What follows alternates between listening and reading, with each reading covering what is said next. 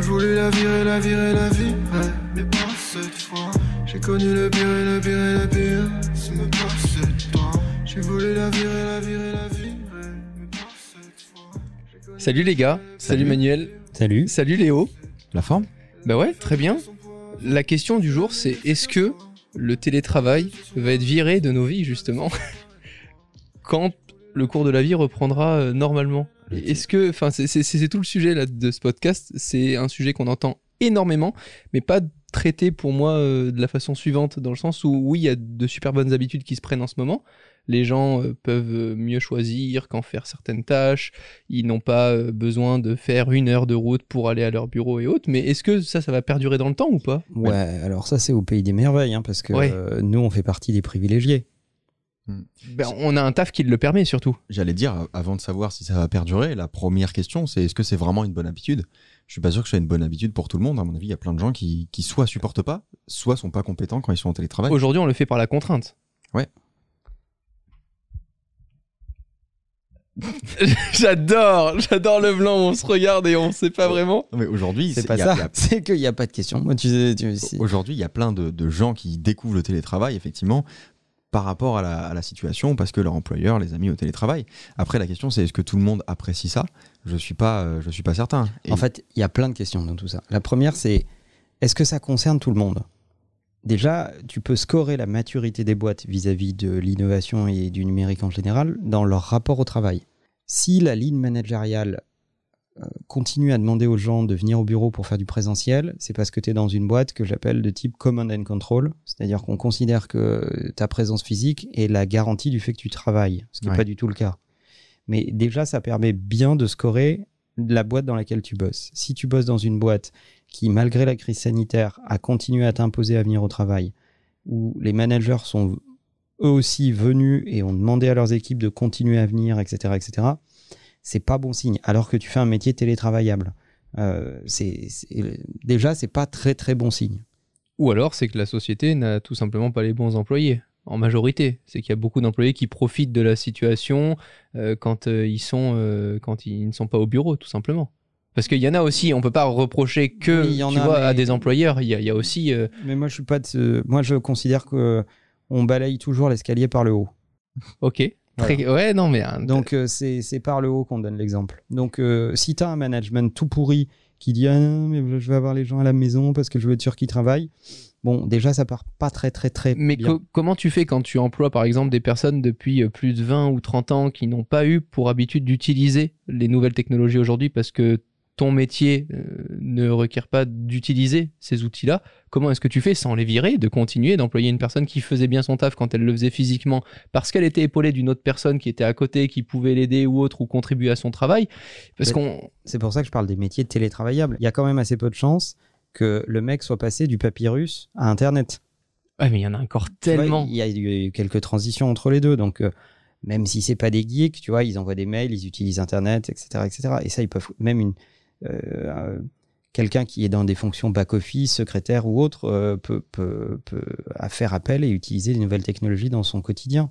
Donc là, on est d'accord qu'on s'adresse quand même principalement aux gens euh, qui, à travers leur métier, utilisent euh, soit euh, ben, forcément, enfin les outils qui nous nous paraissent classiques, mais euh, smartphone, ordinateur, connexion internet, email, euh, agenda groupé, etc. Quoi. Des on s'adresse aussi à nos auditeurs. Je pense que c'est une grande, une très grande partie, au moins sur le plan personnel. Bien sûr. il y a plein de boîtes, plein de boîtes qui, qui n'ont pas du tout activé le télétravail alors qu'elles auraient dû, qui n'ont absolument pas été exemplaires vis-à-vis euh, de, de la crise sanitaire et qui euh, ont maintenu une pratique ou une politique managériale préhistorique.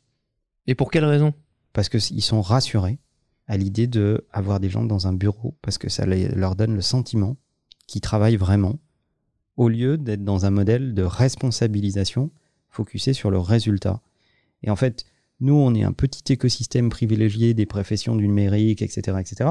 Mais quand tu te balades un peu, il y a, y a- il y a plein de gens qui n'ont absolument pas pu profiter de ça, alors qu'ils auraient pu techniquement dans les faits. Mhm. Mais c'est leur boss, leur chef, euh, moi ce que j'appelle les cheffaillons, toutes- tous ces chefs intermédiaires de merde qui sont complètement décérébrés et qui règnent et qui font, qui font euh, régner la terreur sur des pauvres gens qui ont plein d'idées extraordinaires pour euh, travailler différemment. euh, et, qui, et qui maintiennent des modèles managériaux de l'ère post-industrielle. Bah, c'est les mêmes qui passent dans le couloir en hurlant dessus en te demandant si euh, ce que je t'ai demandé il y a 5 minutes c'est fait quoi. Enfin, en gros, là on parle vraiment des cas extrêmes, mais il y en a beaucoup. C'est pas des cas extrêmes vraiment. Ah ouais, Ça à ce point. existe vraiment. Ça existe vraiment. C'est catastrophique. Mais euh, c'est assez révélateur du, du rapport qu'on a au travail en général dans notre société. Euh, c'est je troque du temps contre de l'argent euh, dans un rapport au travail qui est un rapport un peu inféodé et j'aime pas forcément ce que je fais. Ouais, mais ça c'est la ça, majorité. C'est c'est- c'est quand même beaucoup de gens. Les gens qui vont travailler aujourd'hui en étant super heureux d'aller travailler, c'est quand même beaucoup plus rare que l'inverse quoi. Oui, c'est ça. Donc déjà, sur la question du télétravail, on n'est pas tous égaux par rapport à ça. Et puis ensuite, il y a une autre catégorie de personnes qui sont tous les gens qui n'ont pas accès au télétravail. Parce que si tu tiens une station-service, si tu es caissière dans un commerce alimentaire, et bah, il faut quand même, une- il faut quand même quelqu'un pour, te, pour faire l'encaissement. Donc là, ton métier n'est pas télétravaillable. Tu vois? Ouais, bien sûr. Ready to pop the question? The jewelers at BlueNile.com have got sparkle down to a science with beautiful lab grown diamonds worthy of your most brilliant moments. Their lab grown diamonds are independently graded and guaranteed identical to natural diamonds, and they're ready to ship to your door. Go to BlueNile.com and use promo code LISTEN to get $50 off your purchase of $500 or more. That's code LISTEN at BlueNile.com for $50 off. BlueNile.com code LISTEN. Mais, mais pour, tout le, pour toutes les activités qu'ils permettent, euh, là actuellement, il y a plein d'entreprises qui s'y sont mis euh, par rapport à la situation actuelle. La question c'est est-ce que une fois que cette situation, cette crise sanitaire sera passée, est-ce que vous pensez qu'il y a des entreprises qui vont rester en télétravail parce qu'ils se sont rendus compte que finalement c'était un modèle qui, tient la route pour énormément d'activités? Bah, toutes celles qui pour moi auront euh, level up quoi, pris, euh, pris un niveau suffisamment stable pour contrôler correctement, manager correctement les équipes à distance, les motiver aussi à distance et surtout, pour moi c'est le plus important, c'est sans tomber du coup dans l'effet inverse, les gens qui viennent au bureau pour faire présence, euh, acte de présence et qui finalement bossent pas beaucoup et qui une fois chez eux euh, bossent finalement un petit peu mais tout le temps de manière euh, très bordélique dès 6 heures du mat avec le café jusqu'à minuit devant la télé parce que j'ai un ordi et que je peux accéder à mes emails. Alors tant qu'à faire je m'avance sur demain soi-disant ça il y en a aussi énormément. Je pense que dès lors que les entreprises auront trouvé ce juste milieu là mais je trouve ça vachement compliqué à faire d'un point de vue humain si tu as plusieurs employés à distance toi, c'est ce que tu essaies de faire, Manuel, et c'est ce qu'essaie de faire Imakina euh, aujourd'hui, et c'est ce que fait Imakina déjà depuis très longtemps. Vous n'avez pas attendu euh, le Covid pour faire du télétravail, ça existait déjà. euh. Ça existe déjà depuis longtemps. Les gens peuvent travailler de chez eux plusieurs jours par semaine, etc. Ce qui est difficile à gérer humainement, c'est le tout télétravail. Parce que chez nous, on a des gens qui ont choisi de, de travailler en équipe, en agence, par complémentarité. On n'a pas des, on n'a pas des freelance. Quand tu es freelance, tu as choisi de travailler tout seul. Alors tu peux travailler avec d'autres, en collaboration. Mais quand tu as choisi de travailler dans une agence, c'est justement parce que tu veux du lien, tu veux de la complémentarité, tu veux travailler en équipe. Donc euh, le tout télétravail va à l'encontre de ce choix. Donc c'est une question d'équilibre. C'est euh, ok donner de l'autonomie, chez nous ce qu'on appelle le work-life balance. C'est tu peux travailler euh, trois jours par semaine où tu veux, comme tu veux, sans Mhm. demander l'autorisation à ton manager. Mais de l'autre côté, il faut quand même qu'on ait des points de rencontre où on se voit. Parce que même moi, en tant que dirigeant, j'ai pas choisi de diriger une horde de freelance. Ouais, ouais. Ouais, Ouais, puis parce que ça se transforme en ça. Et puis c'est vrai que sur le plan personnel, tout le monde n'a pas forcément envie de travailler chez soi en fait. Nous, c'est pareil avec Romain, c'est un choix, c'est un choix qu'on a fait. Bon, toi euh, depuis euh, plus trop, mais je veux dire pendant des années, on a travaillé euh, chez nous et c'est un choix qu'on avait Bien fait. sûr, mais on s'était surtout équipé pour. C'est-à-dire qu'on avait sûr. prévu une pièce pour travailler, pour euh, dissocier le travail euh, du perso et autres. Là, il y a des gens qui se sont retrouvés direct chez eux, dans leur canapé, là où ils passaient du bon temps libre, bah, à travailler aujourd'hui. Même au-delà de ça, il y a des gens qui ont besoin de voir du monde, qui ont besoin de sortir le matin pour se, pour se motiver, qui aiment pas du tout travailler chez eux parce que chez eux, bah, il y a la PlayStation, chez eux, il y a la télé, euh, ils sortent pas prendre un petit peu le, le soleil, etc. Ils voient personne, donc ça les motive pas trop. Il y, a- il y a plein de gens qui sont en dépression Il y a actuellement. leur meuf. il y a leur meuf ou il y a leur mec par exemple euh, ou, ou même les animaux de compagnie etc enfin c'est quand même un environnement qui est ça, c'est particulier. Ouais, enfin le chat qui reste sur le clavier pendant des heures, je suis pas sûr que. Moi, Si, j'adore. ça très que ce soit très pratique. Mais c'est sûr que pour plein de gens, c'est compliqué. Nous, on a choisi ça, mais il y a plein de gens qui se retrouvent confrontés à cette situation et qui l'ont pas du tout choisi. Effectivement, sur le plan personnel, ça doit être euh, très compliqué. Mais qu'est-ce qu'on peut du coup imaginer demain pour euh, ces dirigeants qui se sont rendus compte qu'ils n'ont plus besoin de tout cet espace euh, de grands bureaux et autres pour Non. loger autant de monde? Regarde quand- en ce moment, quand tu te balades dans Paris, la quantité de panneaux qui fleurissent pour dire bureau alloué, bureau alloué, bureau Ouais. alloué. En fait, il y a beaucoup de boîtes qui sont en train de reconsidérer leur implantation physique et qui sont en train de se dire, OK, euh, il y a des choses qui fonctionnent à distance, je dois reconsidérer mon implantation physique. Moi, ma vision des choses, c'est, j'ai toujours dit que le travail n'était pas une géographie. Le travail n'est pas un lieu. Le travail, c'est un projet commun, c'est un objectif commun que tu aimes quand tu as choisi de travailler dans mon industrie, que tu aimes poursuivre en équipe.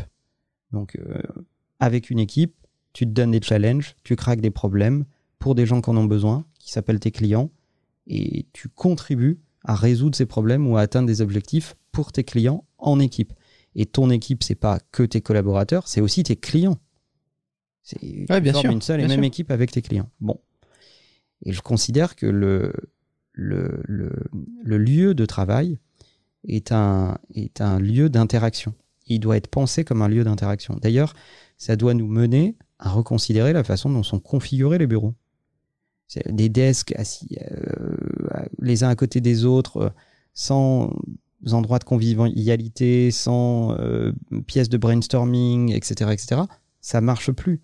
Si tu veux créer une plus-value pour que les gens fassent un effort, prennent les transports et viennent au bureau, il faut que ça soit pour rencontrer un écosystème qui est hyper intéressant, hyper compétitif, hyper créatif, hyper socialisé. Donc ça, tu penses Sinon, que les... ils n'ont aucun intérêt à se taper des transports. Si c'est juste pour travailler, ils peuvent le faire depuis chez eux. Encore une fois, Ouais. dans notre industrie. Ouais, bien sûr. Mais du coup, ça, ça nous laisse penser que les bureaux physiques euh, devront toujours exister. Là, la question, c'est de se dire, est-ce que demain, une société, euh, même euh, énorme, pourrait ne plus avoir un seul bureau?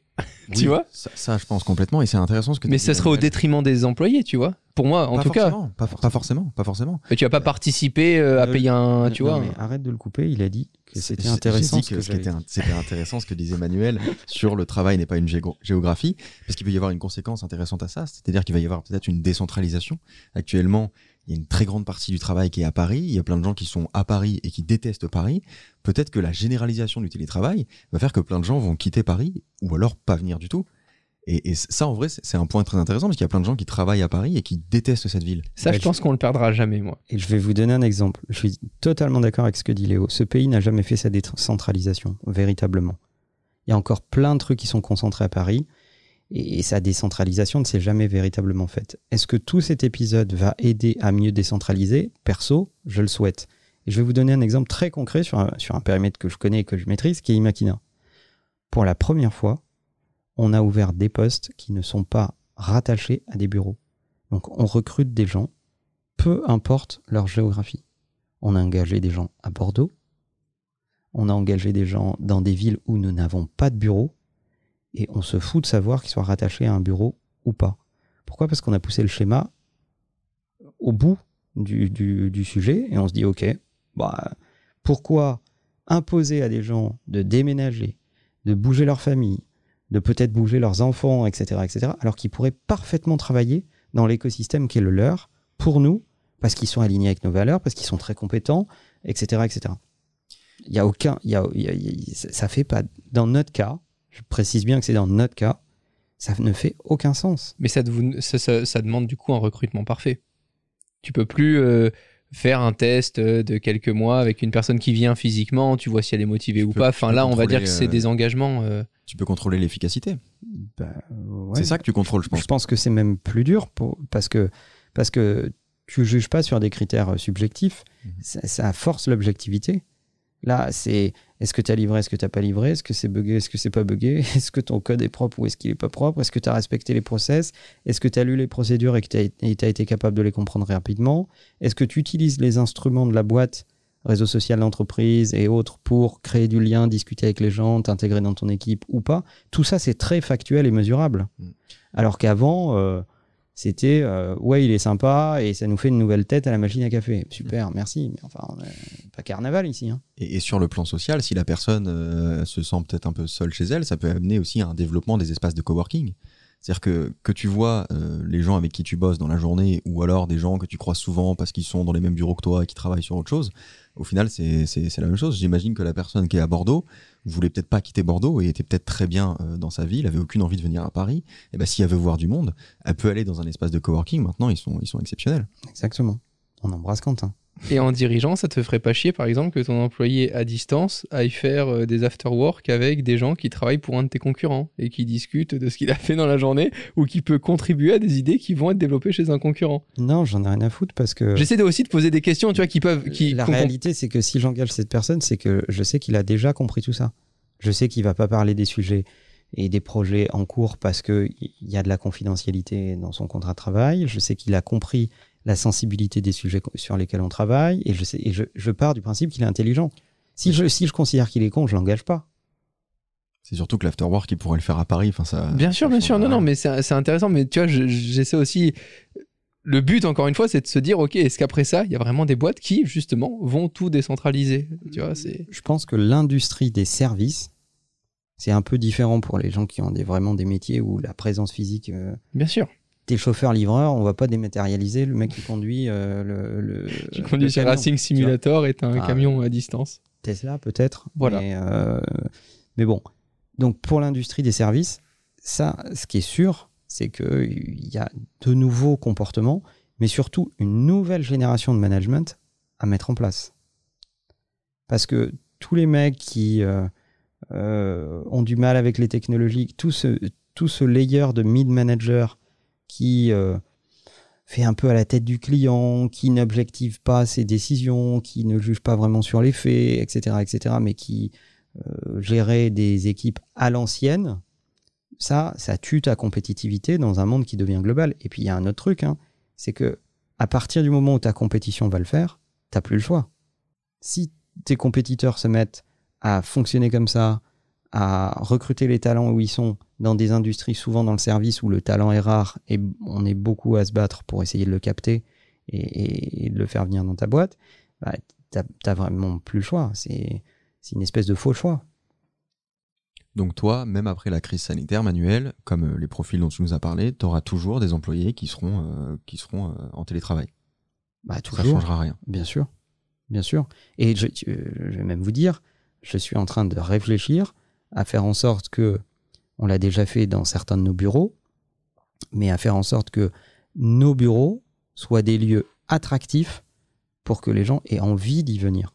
Donc en fait, tu réduis l'espace de travail pour qu'il y ait moins de personnes qui viennent d'un coup, mais que les gens puissent avoir le choix de soit être chez eux, soit de venir dans un endroit plus créatif, plus agréable et différent. Très concrètement, je ne conçois plus des espaces de travail pour 100% des collaborateurs parce que je sais qu'à un instant T, j'ai jamais 100% des gens. D'accord. entre ceux qui sont en congé, ceux qui travaillent à distance, ceux qui sont en déplacement professionnel, etc., j'ai jamais 100% des gens.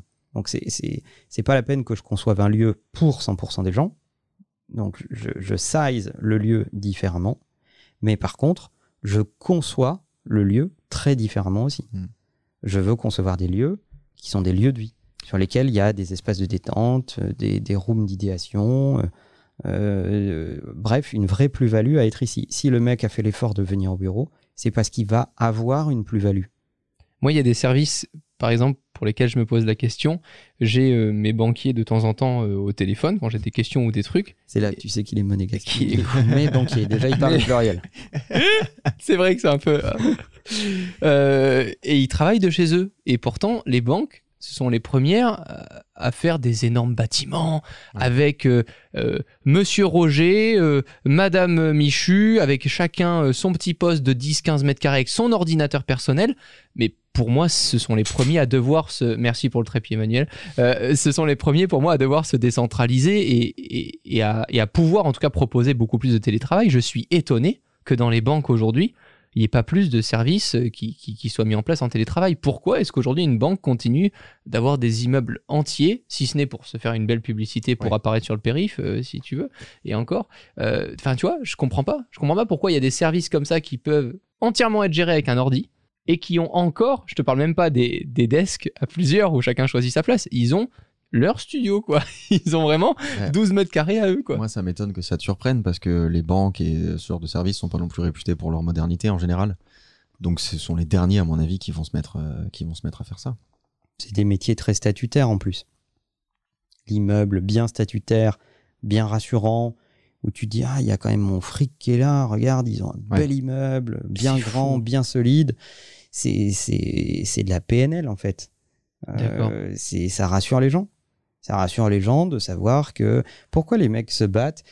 La quantité de freelance, des, des, des infopreneurs, même des mecs qui n'ont qu'une activité sur Internet, tu vas voir les mentions légales de leur site web et ils se sont pris une adresse rue de la Paix, place Vendôme sur, ou sur les Champs-Élysées. En fait, c'est qu'une boîte aux lettres. hein. C'est juste parce qu'ils ont besoin d'une adresse physique pour immatriculer leur boîte et ils prennent une adresse très statutaire, très rassurante parce que ça va rassurer leurs prospects ou leurs clients de se dire alors qu'en réalité, il n'y a pas de bureau. hein. C'est le, courrier arrive là et il est rerouté euh, rue des Trois Poules au cul mouillé euh, au fin fond de la Creuse. Ça me fait penser, sujet totalement différent, mais regardez le reportage, euh, le scandale des, des universités sur Netflix. Il est trop bien. Voilà, je l'ai regardé et ça me faisait penser à ça avec le côté statut, etc.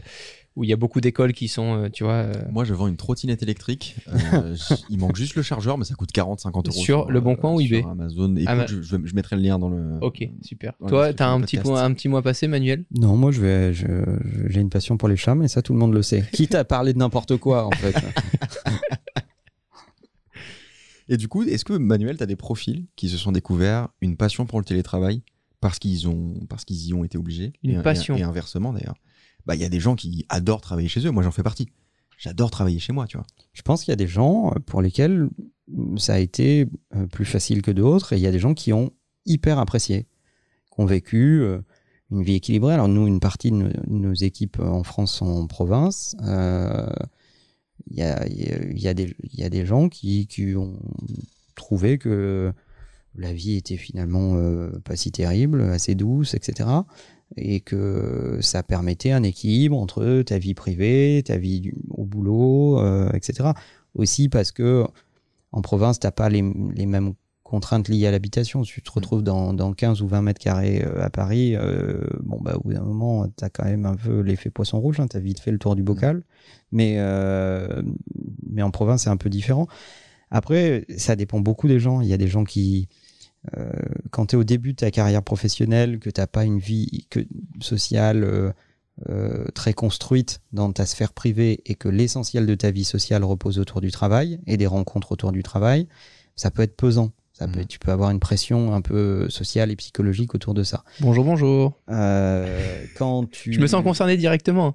Parce que moi, depuis qu'il n'y a plus les, les, les soirées, c'est vrai, je, je suis seul. T'as jamais eu de vie sociale, Romain, c'est pas un Ouais. bon exemple. Ouais, mais la vie sociale business, Ça, c'est autre chose. Euh, bah, c'est ce dont on parle.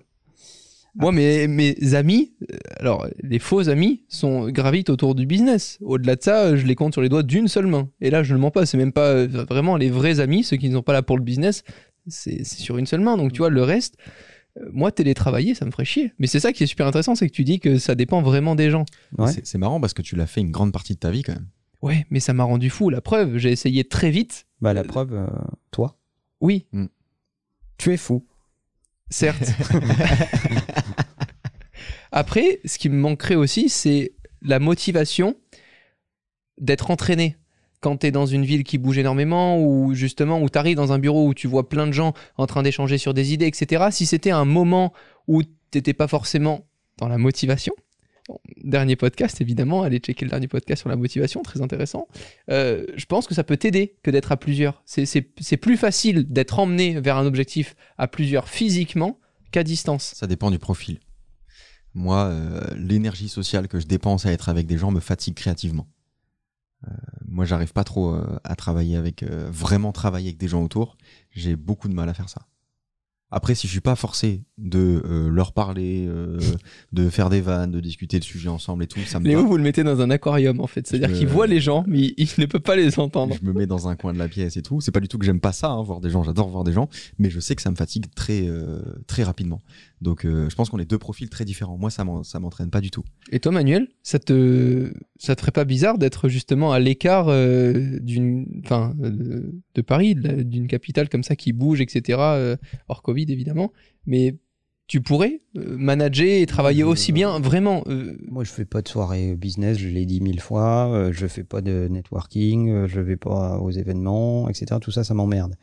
Euh, J'aime bien voir des gens parce que mes discussions avec eux sont intéressantes, parce que ils apportent des trucs euh, qui m'intéressent, euh, qui me font réfléchir, qui me challenge, euh, etc. Mais je choisis ces moments et je fais en sorte que ils aient une, heure de début, une heure de fin, tu vois. Mais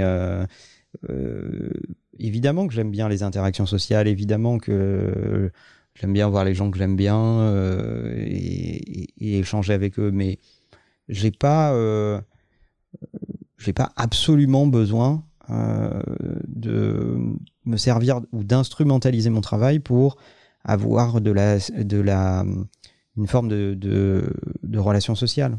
Je- J'en ai par ailleurs des relations sociales. ok. Ça me, en fait, ça me va. Ce qui me manque, moi, le plus, c'est les voyages.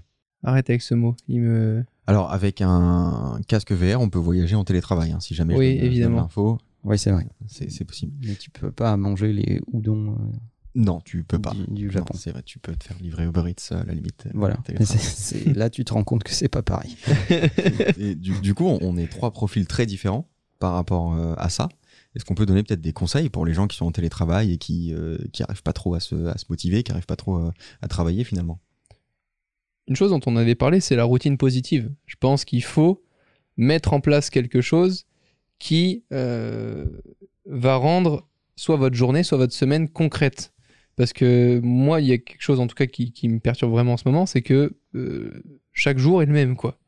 Je travaille sur des sujets différents, Mm. mais je suis pratiquement dans le même espace et que ce soit samedi, dimanche ou mercredi, mon planning pourrait être le même. Si je veux aller me faire un footing le dimanche plutôt que le mardi, bon, ben, encore une fois, tant que mes objectifs sont remplis, ils sont remplis. Donc, pour essayer de m'aider là-dessus, j'essaie d'avoir, tu vois, une petite routine positive avec un- quelque chose qui me fait plaisir ou autre pour lequel je prends vraiment du temps et qui n'a euh, de rapport que moi et rien d'autre, ni des amis, ni du business, juste un truc qui me fait plaisir, quoi. Toi, t'aurais, t'aurais quoi comme conseil, Manuel? Ouais, les routines, c'est important. Euh, je pense qu'il faut arriver à, quand on le peut, euh, rythmer sa journée ou géographiquement ou dans le temps euh, avec des changements d'espace. C'est-à-dire que c'est pas parce que tu es en télétravail que tu dois rester enfermé dans la même pièce et ne pas bouger. Tu as le droit de partir une heure pour marcher, tu as le droit de. Tu vois, mais il faut te, il faut te délocaliser euh, un, un tout petit peu pour, euh, pour te oxygéner l'esprit. Et souvent, les gens saturent en télétravail parce qu'ils font plus la frontière entre euh, le salon qui est fait pour regarder des films et le salon qui est fait avec ton Mac sur les genoux où tu bosses. Et euh, Et les deux en même temps, pour Voilà. le pire. donc, euh, c'est là où ça devient compliqué. La délimitation des espaces et du temps, c'est un sujet important pour arriver à, bien te donner des repères, en fait. Et puis, au-delà de toi, je pense que ce qui peut t'aider, c'est d'accepter que les autres peuvent travailler quand toi, tu décides de ne pas travailler. Donc, c'est pas parce qu'une personne qui doit te solliciter te sollicite pendant ton heure de déjeuner que tu dois te dire Oh là là, je suis sollicité, je dois répondre tout de suite. Tu as le droit de répondre une heure après, ce, ce- n'est pas grave. Euh, on parlait justement dans plein d'autres podcasts, si vous les suivez, de notifications, de mieux gérer son temps, etc. Encore une fois, si vous les écoutez tous, vous aurez déjà là un bon compromis euh, pour, pour mettre tout ça en place. Mais euh, c'est ça qui est super important en fait, c'est de réaliser que ton téléphone euh, t'appartient. C'est pas à lui de te dire quand est-ce qu'il faut que tu répondes à telle ou telle euh, exigence, quoi. Mais moi, je conçois plus un monde sans travail à distance. Alors, je le je le concevais déjà pas avant la crise du Covid, mais euh, je, je le conçois encore moins maintenant. C'est-à-dire que ça a aussi fait la preuve qu'il y a des tonnes de boîtes qui peuvent fonctionner avec du travail à distance. C'est Microsoft, je crois, qui a annoncé qu'ils n'allaient pas réouvrir certains de leurs bureaux. Ouais. Et qui demandaient à leurs collaborateurs de, de, de- de- de continuer à travailler ou de chez eux ou d'espaces de coworking, mais que la réouverture de certains bureaux dans certaines villes n'allait pas tout simplement avoir lieu. Euh, et qu'il allait fallait ouais qu'il fallait s'habituer à une à une à un autre rapport au, au travail. Au contraire moi je trouve que j'essaye de concevoir l'avenir avec plus de liberté plus de mouvement plus de géographie euh, pour pour profiter encore plus de liberté de mouvement. Toi, Léo, tu conseilles les Mario Kart le dimanche? Moi, je conseille les... le dimanche, on ne travaille pas normalement, euh, Romain. Pourquoi? Le dimanche, c'est un jour sain. Oui, C'est le week-end. Donc les gens qui sont en télétravail, en général, ils travaillent pas le je dimanche. comprends. Mais moi, je suis athée, donc, euh, Donc, je... euh, Moi aussi, mais euh, un dimanche, c'est exactement comme si tu me dis le mot bateau. C'est un, c'est un mot. C'est, pas une fonction. tout ce qui m'arrange, Romain, je prends. Athée, athée ou non. non, moi, moi, en fait, je pense que ce qui est essentiel, c'est que les gens découvrent le management, sauf que c'est le management de soi.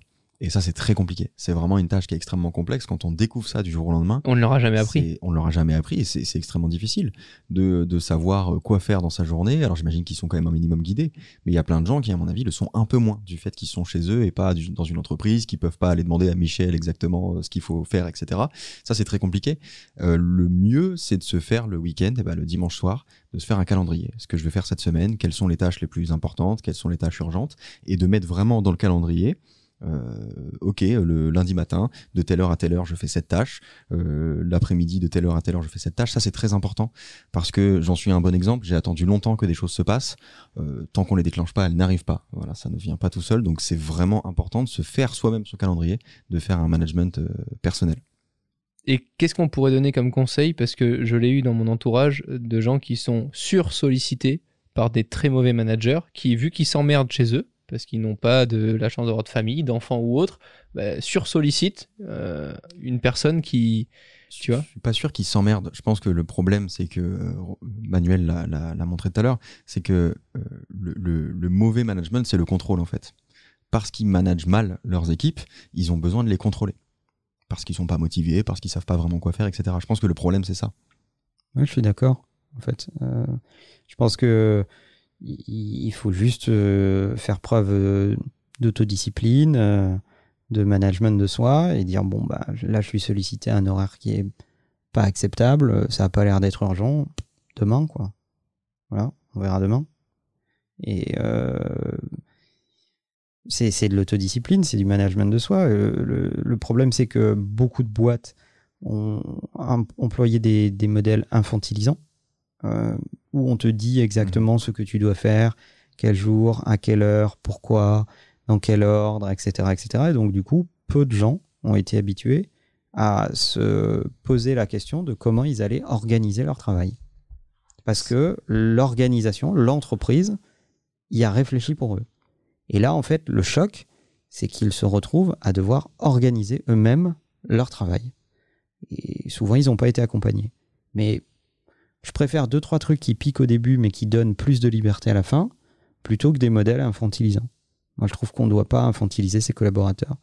On doit leur faire confiance. On, on doit euh, euh, leur expliquer où on veut aller, pourquoi. Et après, euh, laisse-les gérer le comment et le rythme.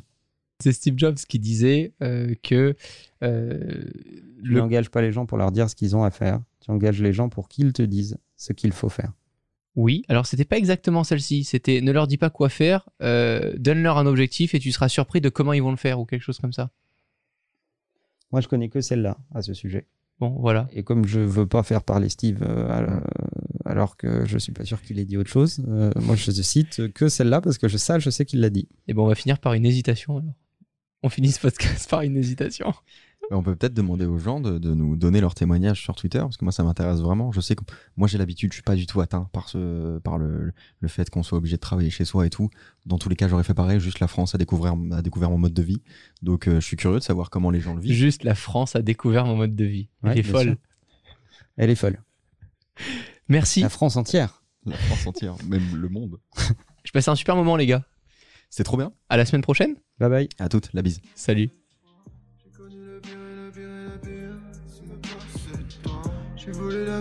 La la la. J'ai connu le pire et le pire et le pire, c'est me passer de toi. Elle aime me faire goûter son poison, ça fait le même effet qu'un poids. Elle prend le dessus sur ma raison, je la laissais s'emparer de moi. J'ai voulu la virer, la virer, la virer, la virer, la virer, la virer. J'ai connu le pire et le pire et le pire et le pire et le pire.